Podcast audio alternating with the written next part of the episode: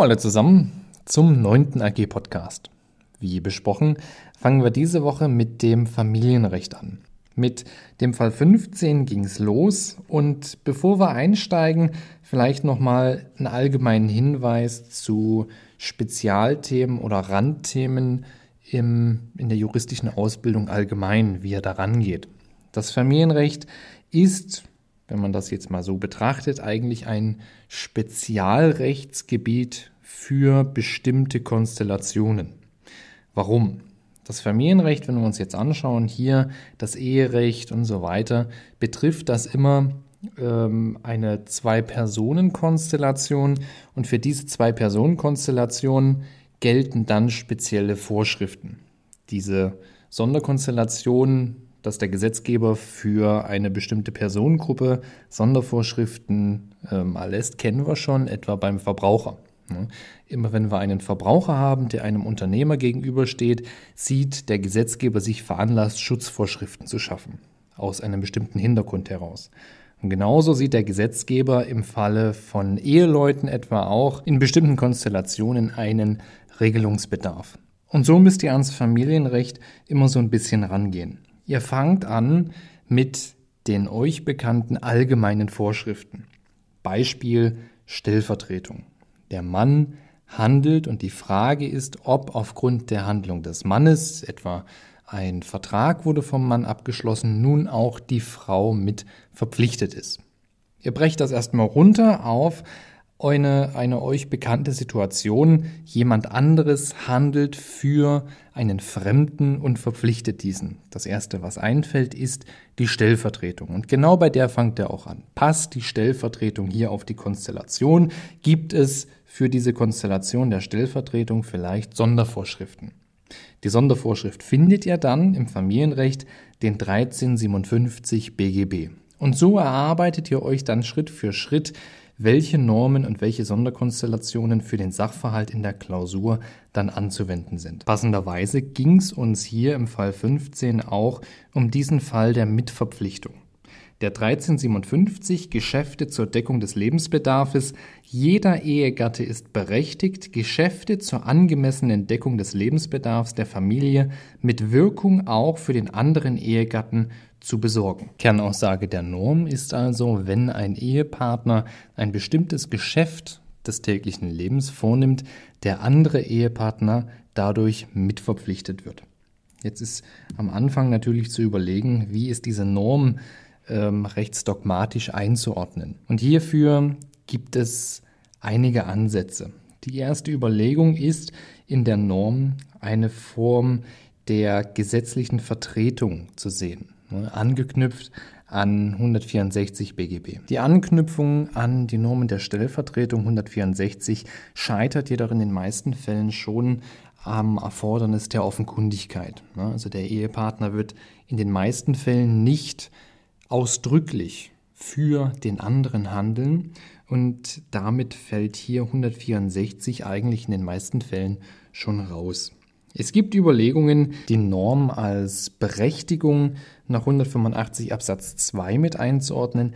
Das überzeugt jedoch im Ergebnis auch nicht. Für euch in der Klausur wird der gangbarste Weg wohl der sein, den 1357 als Rechtsmacht sui generis einzuordnen. Diesen Weg geht auch die herrschende Meinung und das heißt für euch, ihr müsst in der Klausur natürlich abgrenzend zur Stellvertretung, diese fällt aber, wie wir gesagt haben, recht schnell raus.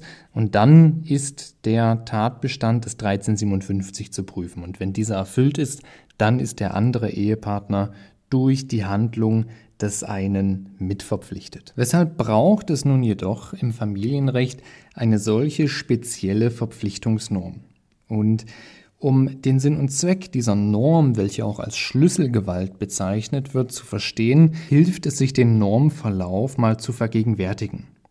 Der 1357 lautete nämlich ursprünglich so, die Frau ist berechtigt, innerhalb ihres häuslichen Wirkungskreises die Geschäfte des Mannes für ihn zu besorgen und ihn zu vertreten. Rechtsgeschäfte, die sie innerhalb dieses Wirkungskreises vornimmt, gelten als im Namen des Mannes vorgenommen, wenn nicht aus den Umständen sich ein anderes ergibt. Der Mann kann das Recht der Frau beschränken oder ausschließen. Stellt sich die Beschränkung oder Ausschließung als Missbrauch des Rechts des Mannes dar, so kann sie auf Antrag der Frau durch das Vormundschaftsgericht aufgehoben werden und so weiter. Was wir also aus dieser frühen Fassung der Norm entnehmen können, ist die Schlüsselgewalt ursprünglich nur der Frau zustand. Die Norm war also zugeschnitten auf das klassische Familienbild der Einverdienerehe. Der Mann arbeitet und bringt das Geld mit nach Hause. Die Frau führt den Haushalt und ist dann auch verantwortlich, im Haushalt alle täglichen Anschaffungen zu besorgen. Verpflichtet durch die Norm wurde also nur der Ehemann.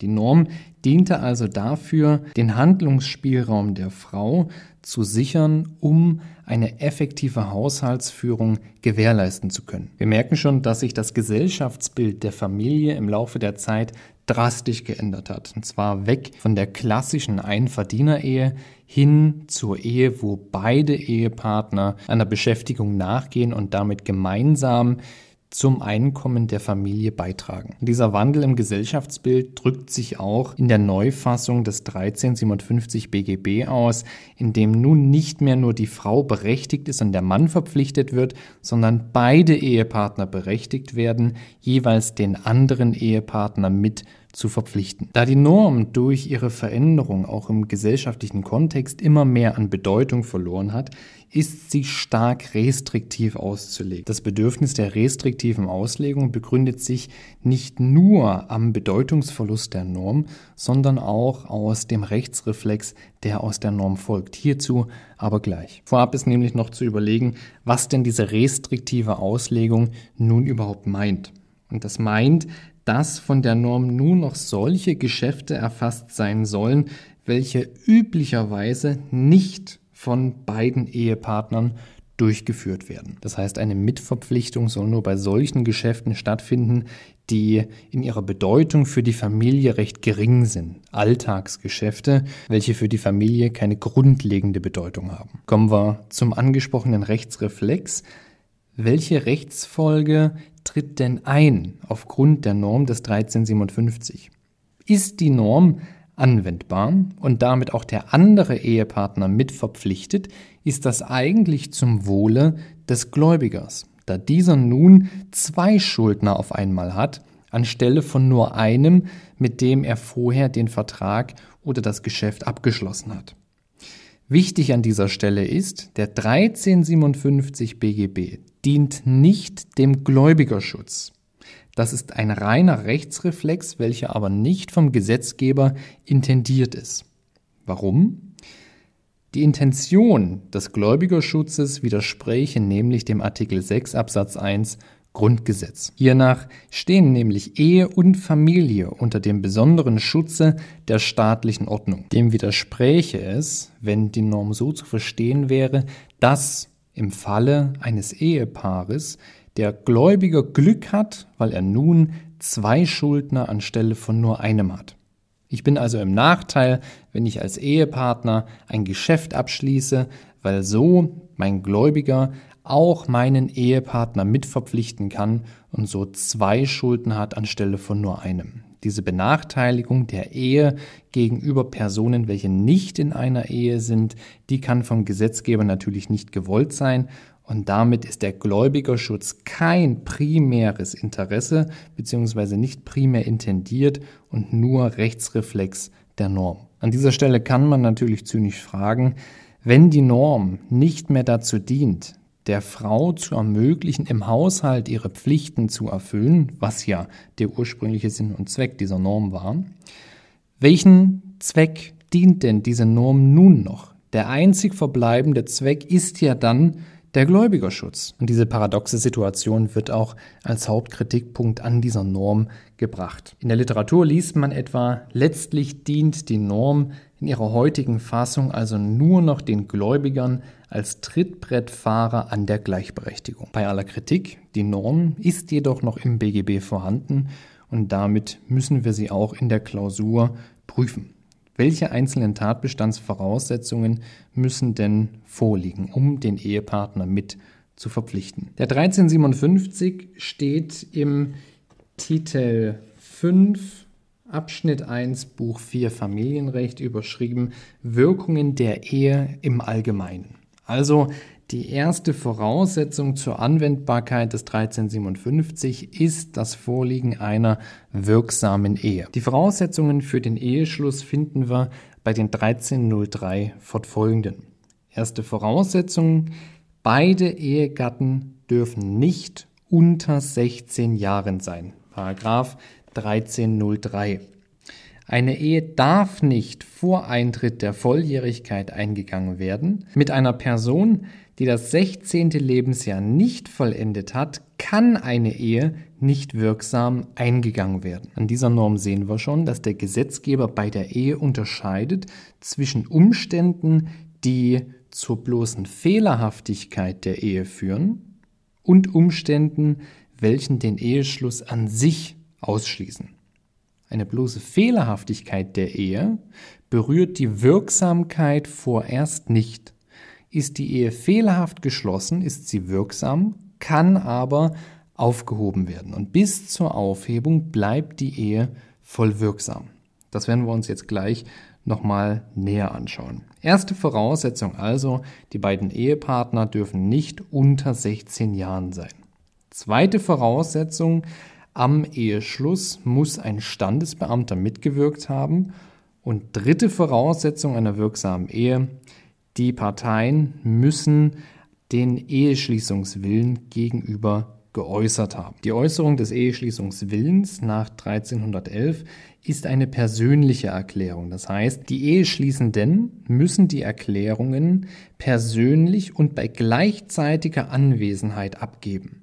Die Erklärungen können nicht unter einer Bedingung oder Zeitbestimmung abgegeben werden. Bis vor ein paar Jahren kam zu den Voraussetzungen einer wirksamen Ehe noch das ungeschriebene Tatbestandsmerkmal der Verschiedenheit der Geschlechter hinzu. Dieses Tatbestandsmerkmal ist nunmehr jedoch weggefallen. Es war damals relevant, weil nur Mann und Frau die Ehe eingehen konnten. Gleichgeschlechtliche Paare konnten nur eine eingetragene Lebenspartnerschaft eingehen. Die eingetragene Lebenspartnerschaft braucht es jetzt allerdings nicht mehr, weil wir durch die Neufassung des 1353 BGB die Möglichkeit einer gleichgeschlechtlichen Ehe nun auch ausdrücklich im BGB mitstehen haben. Nach 1353 Absatz 1 Satz 1 Die Ehe wird von zwei Personen verschiedenen oder gleichen Geschlechts auf Lebenszeit geschlossen. Kommen wir nun nochmal zurück auf die Unterscheidung zwischen der Wirksamkeit und Fehlerhaftigkeit der Ehe. Die Fehlerhaftigkeit führt gemäß den Paragraphen 313 und 314 BGB nur zur Aufhebbarkeit. Solange diese Aufhebung jedoch nicht erfolgt ist, bleibt die Ehe wirksam, sofern die Wirksamkeitsvoraussetzungen gegeben sind, welche wir gerade besprochen haben. Und welche Umstände können nun zu einer Aufhebbarkeit der Ehe führen. Hier sehen wir die Aufhebungsgründe im 1314 BGB Absatz 1 etwa. Eine Ehe kann aufgehoben werden, wenn sie erstens entgegen 13.3 Satz 1 mit einem Minderjährigen geschlossen worden ist, der im Zeitpunkt der Eheschließung das 16. Lebensjahr vollendet hatte, oder Nummer 2 entgegen den Paragraphen 13.4, 13.06, 13.07 oder 13.11 geschlossen worden ist. Welche Fälle meint das hier? Das meint etwa im Fall von 1304 der Eheschluss durch einen Geschäftsunfähigen. 1306, wenn bei einem Ehepartner im Zeitpunkt des Eheschlusses bereits eine Ehe zu einer dritten Person bestand, also die Mehrehe, oder bei 1307, wenn zwischen den beiden Heiratenden eine Verwandtschaft besteht. 13.7 spricht hiervon, eine Ehe darf nicht geschlossen werden zwischen Verwandten in gerader Linie sowie zwischen vollbürtigen und halbbürtigen Geschwistern. Dies gilt auch, wenn das Verwandtschaftsverhältnis durch Annahme als Kind erloschen ist. Dies führt also nur zur Aufhebbarkeit. Das heißt, bis die Ehe nicht aufgehoben wurde, gilt eine solche geschlossene Ehe etwa nach 1307 unter Verwandten als wirksam. Und wer kann die Aufhebung der Ehe beantragen? Das finden wir unter 1316 Antragsberechtigung.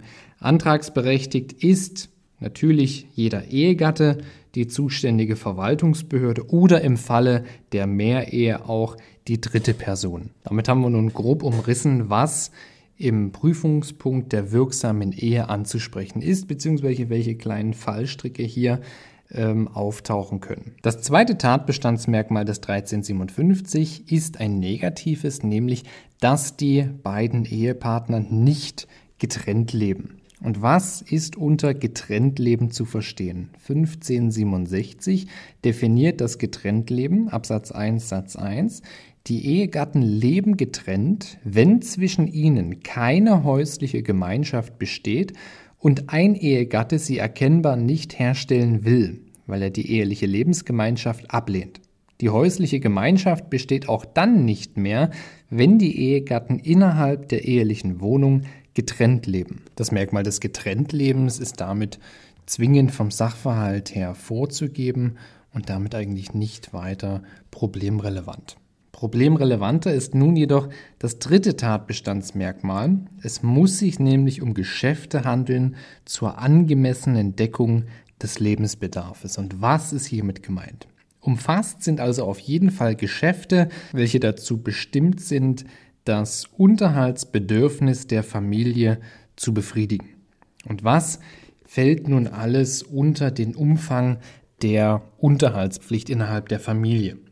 Dieser Umfang ist sehr weit. Wenn man sich den Paragraph 1316a etwa anschaut, umfasst die Unterhaltspflicht etwa nach Absatz 1 der angemessene Unterhalt der Familie umfasst alles, was nach den Verhältnissen der Ehegatten erforderlich ist und die Kosten des Haushalts zu bestreiten und die persönlichen Bedürfnisse der Ehegatten und den Lebensbedarf der gemeinsamen unterhaltsberechtigten Kinder zu befriedigen. Weiterhin umfasst die Unterhaltspflicht nach 1610 Absatz 2 etwa auch den gesamten Lebensbedarf einschließlich der Kosten einer angemessenen Vorbildung zu einem Beruf, bei einer der Erziehung bedürftigen Person auch die Kosten der Erziehung. Man könnte also aus den beiden Normen schlussfolgern, dass so ziemlich jedes Geschäft in der Familie dazu dient, den Lebensbedarf zu decken. Ausgeschlossen sind natürlich solche Geschäfte, welche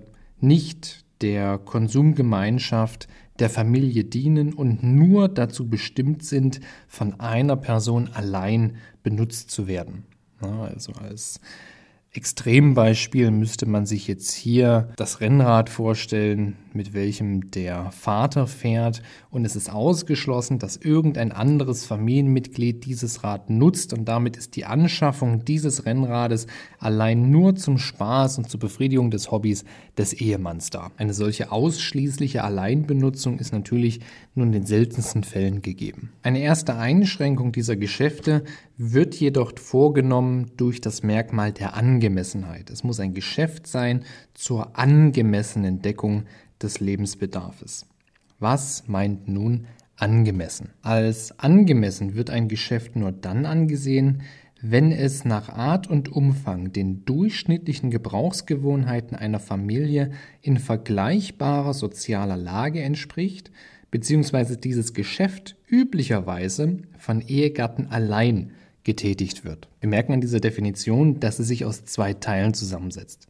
Der erste Teil ist ein stark subjektiver, was sich durch die Anknüpfung an eine vergleichbare soziale Lage ausdrückt. Das erste Problem hier ist natürlich, wie bestimme ich überhaupt die soziale Lage einer Familie? Und hier fragt der BGH danach, wie die Familie nach außen in Erscheinung tritt. Dies bildet den Maßstab dafür, was für eine solche Familie ein durchschnittlich zur Deckung des Lebensbedarfs erforderlicher Erwerb sein soll. Tritt die Familie also besonders wohlhabend auf, dann ist auch eine wohlhabende Familie der Vergleichsmaßstab. Diese Herangehensweise ist natürlich nicht ohne Kritik. Die Kritik äußert sich hier insbesondere darin, dass die Familie hierdurch eine Verobjektivierung erfährt. Also es wird nicht auf die tatsächlichen Umstände in der Familie abgestellt, es wird nur auf das äußere Erscheinungsbild acht gegeben. Und das äußere Erscheinungsbild ist natürlich auch nicht immer ausschlaggebend bzw. maßgeblich für die tatsächlichen Umstände. Viele zeigen sich nach außen ganz anders, als es die Umstände innerlich vielleicht erlauben. Insofern haben wir hier das Problem, dass wir wieder in diese Richtung Gläubigerprivilegierung hineingehen. Das heißt, der Gläubiger hat Glück, wenn er eine Familie trifft und die Familie sich nach außen hin wohlhabend gibt, dann kann er auch sich auf die Wirkung des 1357 berufen und sagen, es ist doch ein angemessenes Geschäft für euch, ihr seid nach außen hin so aufgetreten, als ob ihr euch das leisten könntet und damit ist auch dein Ehepartner mitverpflichtet und ich habe zwei Schuldner. Diese Herangehensweise, haben wir vorhin gesehen, ist natürlich überaus problematisch. Es soll kein Nachteil dadurch entstehen, dass ich eine Ehe mit einer anderen Person eingehe. Dieser Nachteil entsteht nunmehr aber, wenn wir diese Verobjektivierung zulassen. Auf das Auftreten der Familie in der Öffentlichkeit ist damit nicht maßgeblich abzustellen. Besser ist es daher, bei der Definition eher den Schwerpunkt auf den zweiten Teil zu legen. Also die Frage, ob das vorgenommene Geschäft üblicherweise von nur einem Ehepartner allein getätigt wird. Und bei der Beantwortung dieser Frage ist dann natürlich auf etwa das Auftreten wieder mit abzustellen, aber auch auf die tatsächlichen Umstände der Familie. mit dieser Herangehensweise lässt sich eine Beschränkung der Norm auf Alltagsgeschäfte ganz gut herunterbrechen. Es soll also gerade nicht der Fall sein, dass der 1357 BGB den anderen Ehepartner bei solchen Geschäften mitverpflichtet, welche das Leben der Familie grundlegend verändert und damit eigentlich an sich aufschiebbar sind. Also was ist ein Geschäft, was das Leben der Familie grundlegend verändert? Das sind Geschäfte, welche etwa den räumlichen Bereich der Familie ändern, welche einen sozialen Bereich ändern, also die Entscheidung über einen Hauskauf, die Entscheidung über einen Mietwechsel oder etwa auch die Entscheidung zum Kauf eines Pkw. Beim Pkw gibt es die Besonderheit, dass es hier Rechtsprechung auf beiden Seiten gibt. Es gab also Fälle, in welchen aufgrund der tatsächlichen Umstände und des Auftretens der Familie der Kauf eines PKWs unter 1357 BGB gefasst wurde, also als Geschäft zur Deckung des Lebensbedarfes angesehen wurde. Sowas sind aber nur Extremfälle, in denen man sagen muss, die Familie ist so wohlhabend aufgetreten, dass es nach außen hin so erkennbar war und entsprechend der tatsächlichen Umstände auch gepasst hat, dass der Kauf eines PKWs in dieser konkreten Familie üblicherweise von einem Ehepartner allein getätigt wurde, ohne das Zutun. Solche Extremfälle müssen dann aber entsprechend im Sachverhalt angegeben sein. Ansonsten ist hier immer vom Normalzustand auszugehen und nicht vom Extremen. Wie ist nun jedoch zu verfahren, wenn in dem durchaus vorstellbaren Szenario ein Ehegatte die Wirkungen des 1357 BGB nicht möchte. Das heißt, ein Ehegatte möchte nicht durch jedes Alltagsgeschäft des anderen mitverpflichtet werden.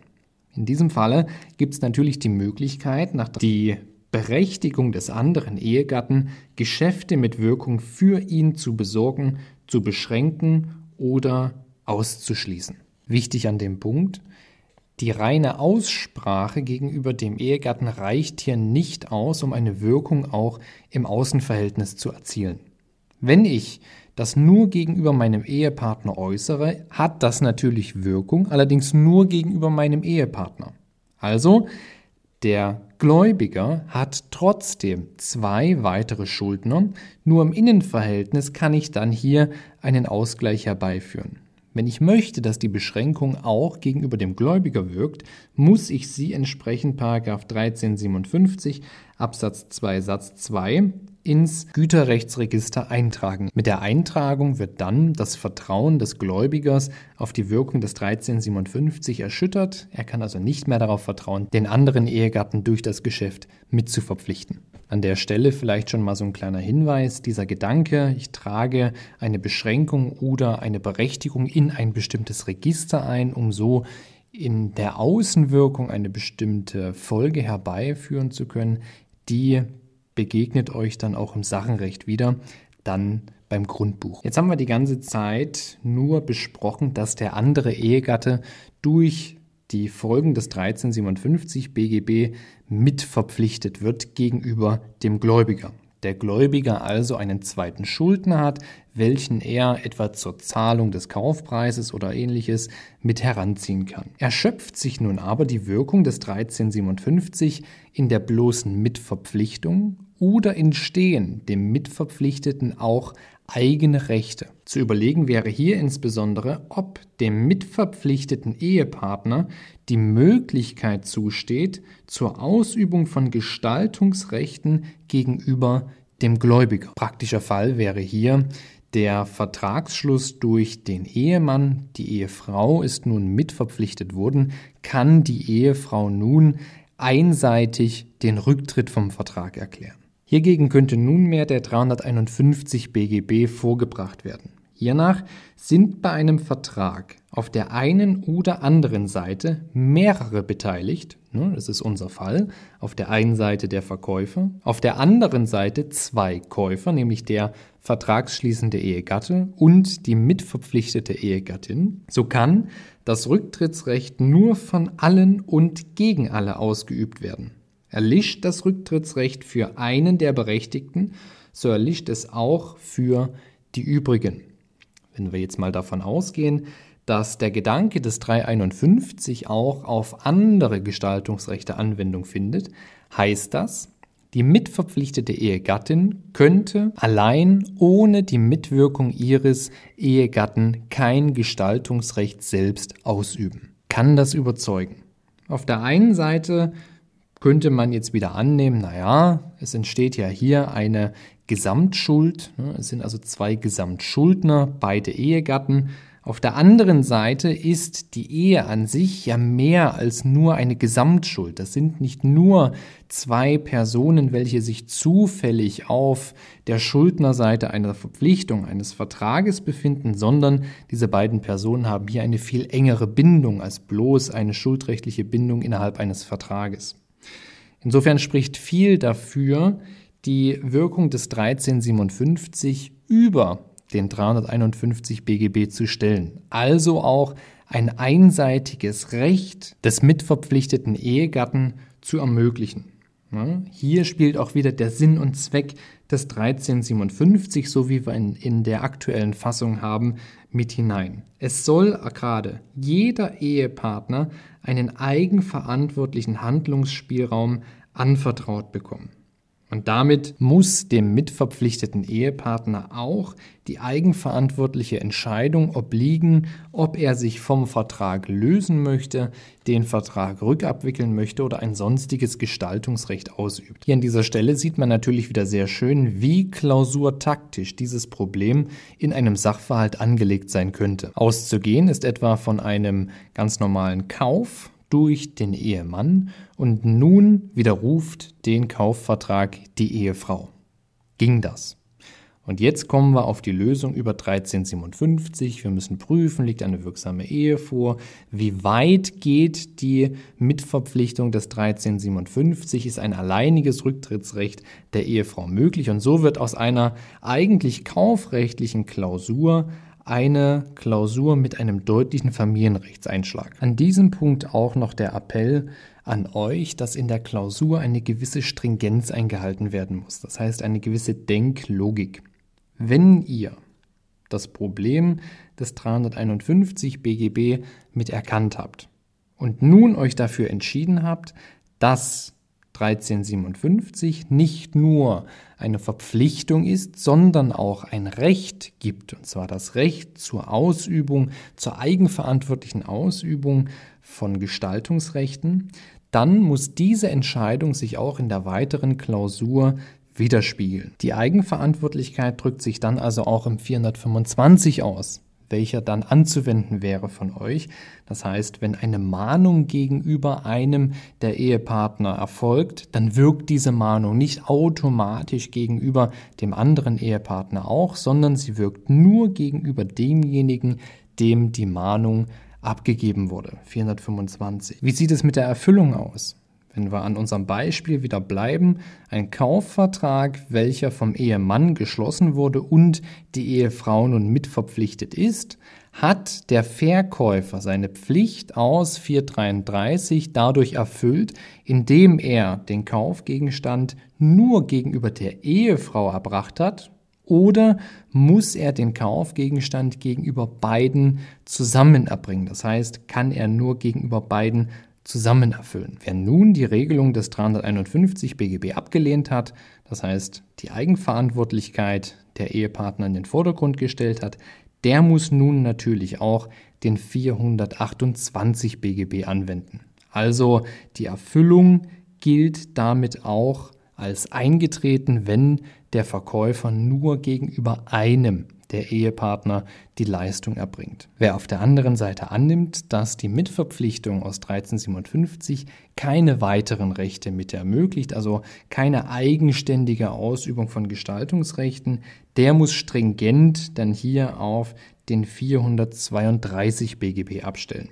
Eine Erfüllung ist damit nicht eingetreten, wenn nur gegenüber einem der Vertragspartner, also einem der Ehepartner, die Leistung erbracht wurde. Die Erfüllung gilt nur dann als eingetreten nach 432, wenn sie der Schuldner an alle gemeinschaftlich geleistet hat. Das heißt sowohl an Ehemann als auch Ehefrau. Zur Vertiefung der Problematik des 351 BGB habe ich euch in der Lösung nochmal so einen grauen Kasten mit ähm, eingefügt. Da könnt ihr das insbesondere mit den Auswirkungen auf 428, 425 und so weiter nochmal mit nachlesen. Für die Interessierten auch hier mal der Hinweis auf ein recht aktuelles Urteil des BGH. Hier haben wir die Problematik des 351 BGB etwa beim Widerruf bei Darlehensverträgen mal. Das ist aber nur am Rande für diejenigen, die es interessiert. Das soll es soweit für diese Woche gewesen sein. Nächste Woche gehen wir in den Ehewirkungen weiter und schauen uns das eheliche Güterrecht an, insbesondere den Güterstand der Zugewinngemeinschaft. Bis dahin, euch eine schöne Woche und dann bis zum nächsten Podcast.